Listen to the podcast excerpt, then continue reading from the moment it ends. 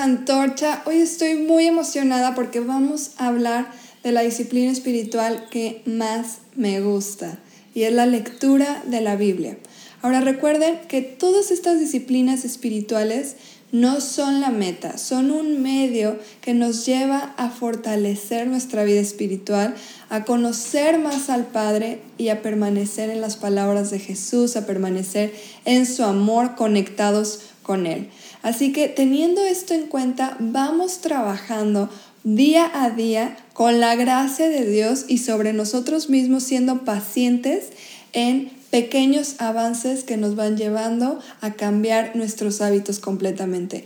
Yo soy la primera que necesito trabajar en mis disciplinas espirituales y mientras hemos estado estudiándolas juntos y que las he podido eh, ir practicando y mejorando, He visto resultados en mi vida y mi propósito es que tú también puedas ver resultados en tu vida, puedas tener este gozo, esta paz de experimentar las disciplinas espirituales.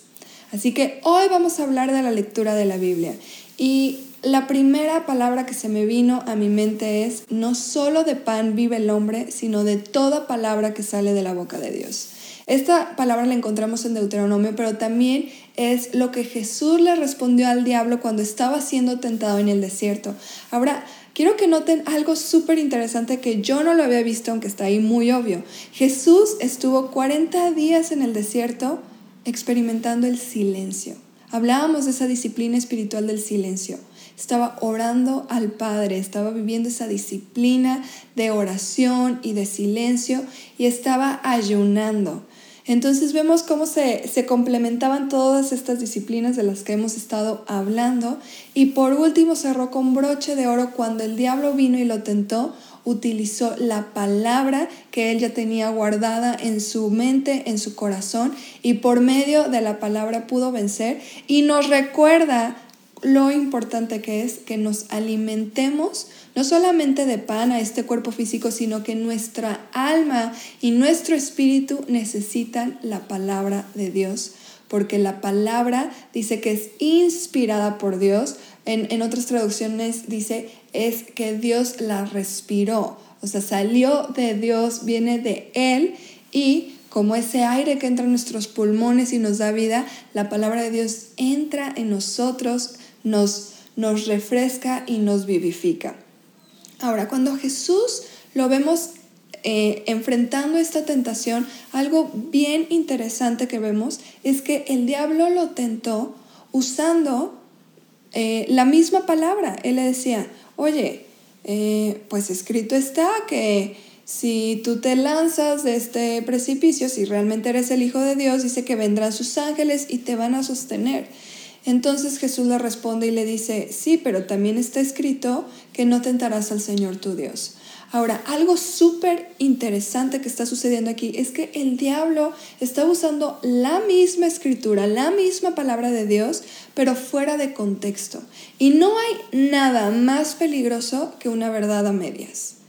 De hecho, nosotros necesitamos conocer la palabra no solamente para distinguir la verdad de la mentira, lo malo de lo incorrecto, sino para poder distinguir la verdad de una media verdad, la verdad de un engaño vestido de verdad, lo bueno de lo que se viste de bueno y parece bueno.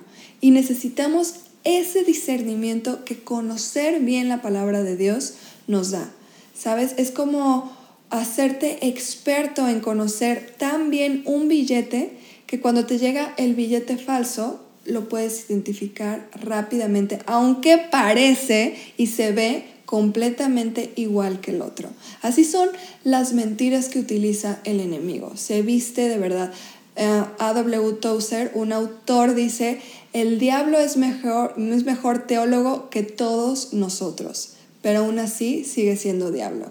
Entonces no perseguimos el conocimiento de la Biblia para hacernos los más expertos y solamente llenar nuestra mente de conocimiento, sino perseguimos el conocimiento de la Biblia para conocer a Jesucristo, para conocer a una persona, para conectarnos con Él. Porque el puro conocimiento no nos va a servir. Como lo vemos, el diablo tenía conocimiento de la escritura, pero sigue siendo diablo y sigue engañando. Y dice la escritura que Él es el padre de la mentira. Él es el que llena nuestras mentes continuamente de mentiras y necesitamos la verdad de la palabra para ganar esa batalla en nuestra mente.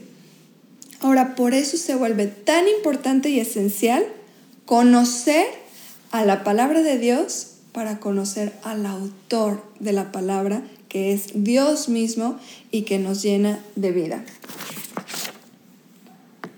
Cuando leemos la Biblia, no solamente encontramos respuestas, encontramos a Jesucristo que Él es la respuesta a todas nuestras preguntas. Jesucristo es el camino, Él es la verdad y Él es la vida. Esas tres necesidades tan básicas que todos nosotros tenemos, que es un propósito, que es vida misma, el gozo y la, la capacidad de disfrutar cada momento y de vivir, eso lo encontramos en Jesucristo. Eh, Jesús les dijo a los escribas y fariseos que eran expertos en las escrituras, que dedicaban sus vidas a estudiar, y Jesús les dijo, ustedes estudian las escrituras a fondo porque piensan que ellas dan vida eterna. Dice, pero las escrituras me señalan a mí. Jesús les dijo, la vida eterna no las van a encontrar estudiando a fondo ellas, porque ellas me señalan a mí y yo soy la vida eterna. Como dice Juan, el que tiene al Hijo tiene la vida, el que no tiene al Hijo no tiene la vida. Jesús es quien nos da la vida eterna. Y en Juan 17, 3 dice, y esta es la vida eterna, que te conozcan a ti, al único Dios verdadero, y a Jesucristo, a quien tú has enviado. Entonces la vida eterna no es solamente el boletito que nos sacamos para entrar al cielo, en donde vamos a morir y vamos a, nos van a preguntar, oye, ¿tienes el boletito? Ay, sí, sí, por aquí lo tengo, yo trabajé durísimo por este boletito. ¿Sabes?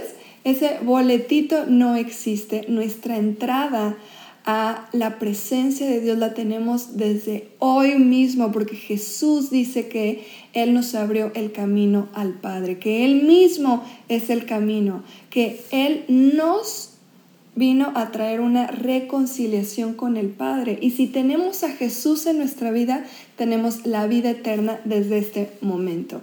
La vida eterna es Jesucristo mismo. Y el conocer las, las palabras de Jesús, el conocer la escritura, es conocerlo a Él mismo. Es, es, es conocer a la verdad, porque la verdad no es algo así como que podemos simplemente tocar y sentir. La verdad es una persona, es la persona de Jesús. Así que conocer la Biblia es conocer a Jesús. Conocer a Jesús es conocer al Padre, es conocer al Espíritu Santo. Y como les decía, no hay un tablero en el cielo en donde podemos nosotros tener puntos celestiales por qué tantas disciplinas espirituales hemos conquistado, ¿no? Entonces se ve el nombre de Luli, lectura de la Biblia, ayuno, oración y palomita, palomita. Si existiera ese tablero verían lo mal que estaría mi puntuaje. Pero Dios no me va a calificar conforme eso. Dice que la justicia de Jesús vino a ser mi justicia. Porque lo que yo no podía hacer por mí misma era salvarme. Dice, cuando le preguntaron los discípulos a Jesús, oye, ¿y entonces quién podrá salvarse? Y dice, para los hombres es imposible. Pero lo que es imposible para los hombres es posible para Dios. Y estaba diciendo, para ustedes era imposible salvarlos, pero yo los voy a salvar. Es a través de lo que yo hago en la cruz. Entonces, este tablero de puntos celestiales no existe, sino que lo que diría en ese tablero es pagado, pagado, todo Jesús ya lo hizo por Luli en la cruz y ella puso su fe en él. Y si tú pones tu fe en Jesús, esa justicia de él también viene a ser tu justicia.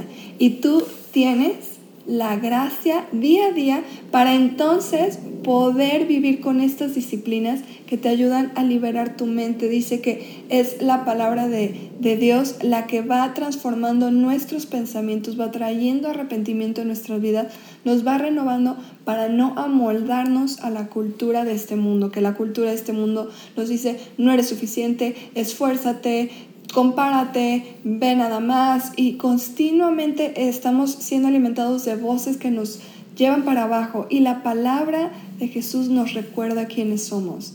Nos recuerda que somos amados, que fuimos comprados por un precio altísimo, que es la sangre de Jesús y nos recuerda que tenemos un llamado y que podemos vivir en amor y que podemos sí dar la milla extra no para nosotros, no para salir adelante, sino por el otro. Y sabemos que si vivimos de esa manera, podemos vivir en paz confiadamente, sin temor, sin importar las circunstancias, porque probablemente vayamos a tener muchos problemas. Jesús nos dijo, en este mundo tendrán aflicción, pero confíen porque yo he vencido al mundo y yo estaré con ustedes todos los días. Ahora, quiero leerles una historia que a mí me encanta del libro de Hechos, que es eh, en el versículo 3, en el, digo, en el capítulo 3, versículo 26, y habla de Felipe cuando ya habían recibido los discípulos el Espíritu Santo y estaban cumpliendo las palabras de Jesús de ir por todo Samaria predicando el Evangelio. Y dice que en cuanto a Felipe, un ángel del Señor le dijo, ve al sur por el camino del desierto que va de Jerusalén a Gaza. Entonces el muy obediente emprendió su viaje y se encontró con el tesorero de Etiopía, dice, un eunuco etíope de mucha autoridad bajo el mando de Candace, la reina etiopía. Dice que el eunuco había ido a Jerusalén a adorar y ahora venía de regreso, sentado en su carruaje, leía en voz alta del libro del profeta Isaías. El Espíritu Santo le dijo a Felipe, acércate y camina junto al carruaje. Y ahí va Felipe escuchando que el etíope estaba leyendo este fragmento del libro de Isaías. Y le dijo, Felipe, ¿entiendes lo que estás leyendo? Y el hombre contestó, ¿y cómo puedo entenderlo? Al menos que alguien me lo explique. Y le rogó a Felipe que subiera al carruaje, entonces ya se sentó Felipe con él y que le explicara lo siguiente que estaba leyendo. Como oveja fue llevado al matadero y como cordero en silencio ante sus trasquiladores no abrió su boca. Fue humillado y no le hicieron justicia. ¿Quién puede hablar de sus descendientes? Pues su vida fue quitada de la tierra.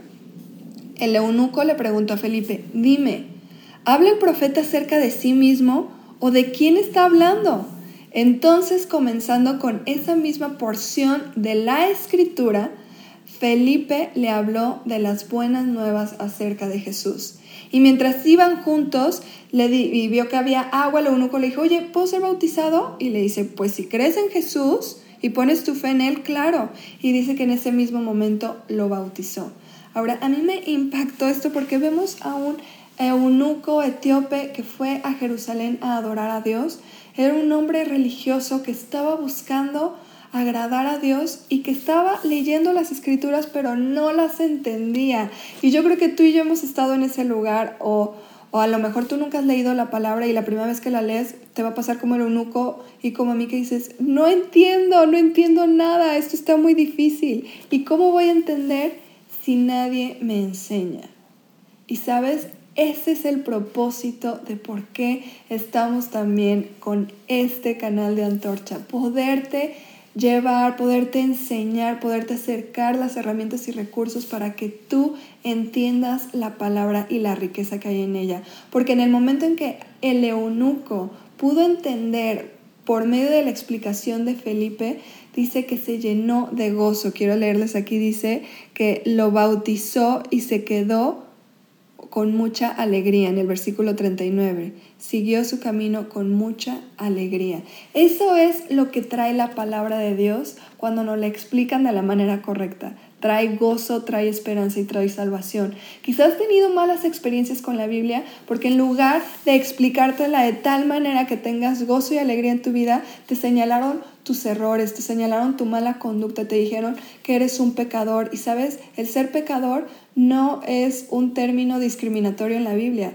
Al contrario, es, es el término para toda la humanidad. Dice que todos hemos pecado, absolutamente todos. Todos entramos bajo una misma categoría y es de pecadores, pero también todos entramos bajo una misma categoría que es que somos amados locamente por Dios. Y si nosotros creemos en la obra de su Hijo Jesús, que Él murió en la cruz para nuestros pecados, entonces podemos ser llamados hijos de Dios, pecadores que han sido perdonados, restaurados, comprados, redimidos y llevados a la familia del Padre a la familia de Dios. Y esa es una excelente noticia, por eso el Evangelio se llama buenas nuevas, pero quizá no te llegaron a ti como buenas noticias, quizá te llegaron a ti como una inmensa responsabilidad de reglas que tienes que seguir. Y eso es algo que quiero hablar. Sí hay límites en la Biblia, sí hay un, una instrucción, pero estas instrucciones nos liberan para poder vivir en amor. Y ahorita quiero explicarte más. Así que, recapitulando, vemos que la Biblia es nuestro alimento. No solo de pan vive el hombre, sino de toda palabra que sale de la boca de Dios. Es lo que nos lleva a conocer a Jesús. Las palabras de la Biblia nos revelan, todo nos apunta a quién es Jesús. Jesús es el verbo hecho carne, es la palabra que se hizo carne. Y otra de las, de, de las que de los objetivos de estudiar la palabra es que podemos llevar a otras personas al conocimiento de las buenas noticias, como lo vemos en el caso de Felipe y Eunuco. Y en 2 de Timoteo 3:16 vemos que Pablo le dijo a Timoteo, Toda la escritura es inspirada por Dios y es útil para enseñarnos lo que es verdad y para hacernos ver lo que está mal en nuestra vida nos corrige cuando estamos equivocados y nos enseña a hacer lo correcto. Así que la palabra es útil para enseñarnos a conocer lo que es verdadero y lo que es correcto, lo que les hablaba hace rato, de poder distinguir entre lo que parece bueno y realmente no lo es. Y es para hacernos ver lo que está mal en nuestra vida, nos lleva a ser transformados, nos lleva a arrepentirnos. Y eso es lo que hace un padre con su hijo. Un padre con su hijo lo va corrigiendo, lo va mentoreando para que tome las mejores decisiones. Y eso hace la palabra en nuestras vidas. Continuamente yo, cada que leo mi Biblia, soy confrontada con mi propio egoísmo, con mi propia naturaleza. Y al contrario, en lugar de sentirme simplemente eh, avergonzada, me siento culpable, pero con una esperanza de decir, esto está mal, pero no es quien yo soy y puedo cambiar mi conducta, puedo tener la gracia y puedo ser llamada hija de Dios por lo que Jesús ya, hizo, pero también puedo llevar a otros a conocerlo por lo que me está invitando la palabra a hacer. Así, de este modo, la palabra de Dios es la que ejerce como quien dice su paternidad sobre nosotros. Nos guía a Él, pero también nos muestra límites. Y estos límites son sanos, son necesarios porque nos definen a nosotros mismos y definen al mundo. Los límites nos permiten vivir sin temor y en seguridad. Delimita el bien del mal, la verdad de la mentira. Hicieron un experimento con dos grupos de niños.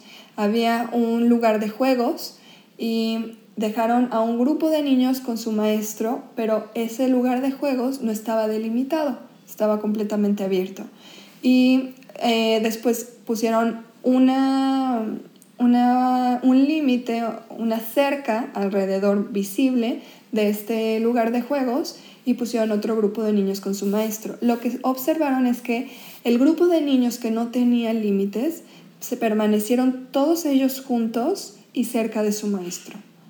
Pero lo que observaron con el otro grupo en donde sí había límites es que se pudieron desprender de su maestro y pasaron el tiempo explorando todo el lugar porque se sentían seguros. Y los límites nos dan nuestra seguridad en todo en la vida, aún en nuestras relaciones. Y eso hace la palabra de Dios. Es útil para ser como esa plomada en donde vemos que lo que estamos construyendo con nuestras acciones va bien o va mal y podemos estarnos revisando continuamente con la voluntad de Dios, con los pensamientos de Dios y con los nuestros.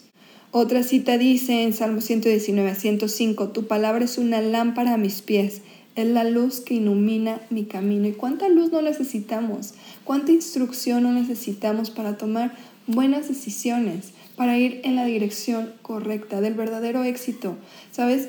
Yo muchas veces estoy confrontada porque empiezo a caer en esta, eh, en esta prisa del mundo por alcanzar el éxito, por ser lo mejor, olvidando que el verdadero éxito en mi vida para lo que fui creada es para amar, para ser amada, para amar a Dios con toda mi mente, alma y fuerzas. Y si hay algo en lo que quiero ser exitosa en mi vida es en el amor.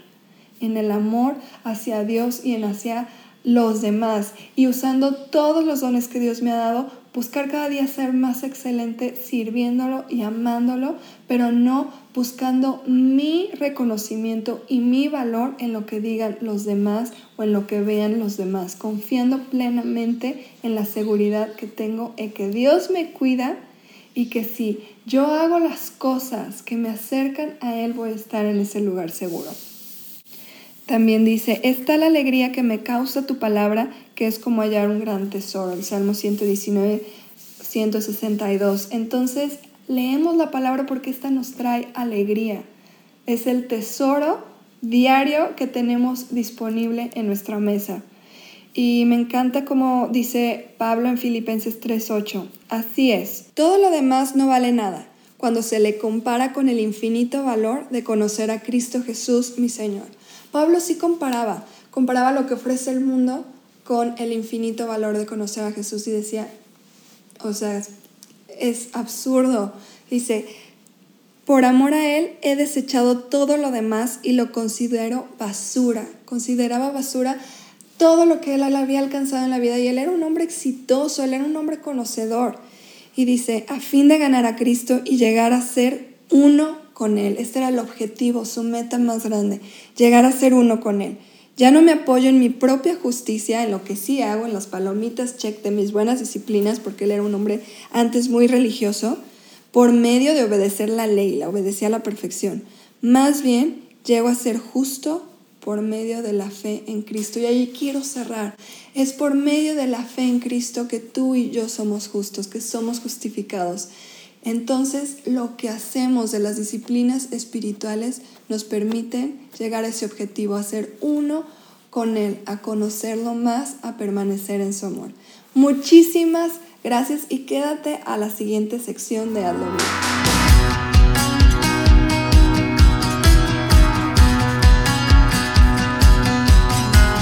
En esta sección de Hazlo Vida quiero llevarte a lo práctico. Si nunca has leído la Biblia, ¿cómo puedes empezar a leerla? O si sí la has leído y has tenido problemas en seguir esta disciplina, que tengas paciencia contigo y que puedas lograr un método que te ayude a conquistar esta meta que es una lectura constante de la palabra de Dios.